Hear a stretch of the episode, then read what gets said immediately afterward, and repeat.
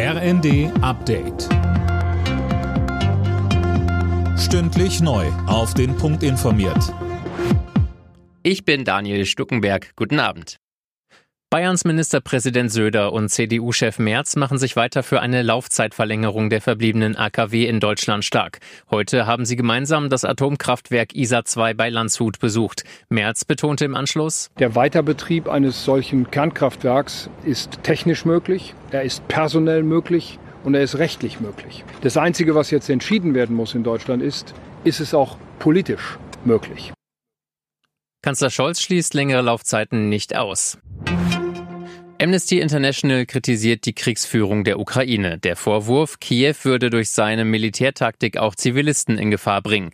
Die Streitkräfte würden teils von Wohngebieten ausschießen und Stellung in Schulen und Krankenhäusern beziehen, heißt es in einem Bericht der Menschenrechtsorganisation. Das sei ein Verstoß gegen das humanitäre Völkerrecht. Kiew reagierte empört und warf Amnesty wiederum vor, sich an russischer Propaganda zu beteiligen. Die telefonische Krankschreibung ist zurück. Bis Ende November müssen Patienten mit leichten Atemwegsinfekten damit nicht mehr für den gelben Zettel in die Arztpraxen kommen. Finn Riebesell. Das hat der gemeinsame Bundesausschuss von Ärzten, Krankenkassen und Krankenhäusern jetzt entschieden.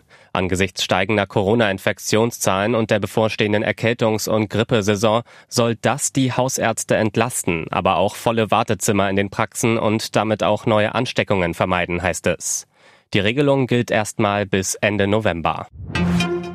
Gute Nachrichten vom Great Barrier Reef in Australien. Dank einer schnell wachsenden Korallenart haben sich mehrere Teile des UNESCO-Weltnaturerbes jetzt schneller von den Schäden erholt als erwartet. Von einer Trendwende wollen Experten aber noch nicht sprechen.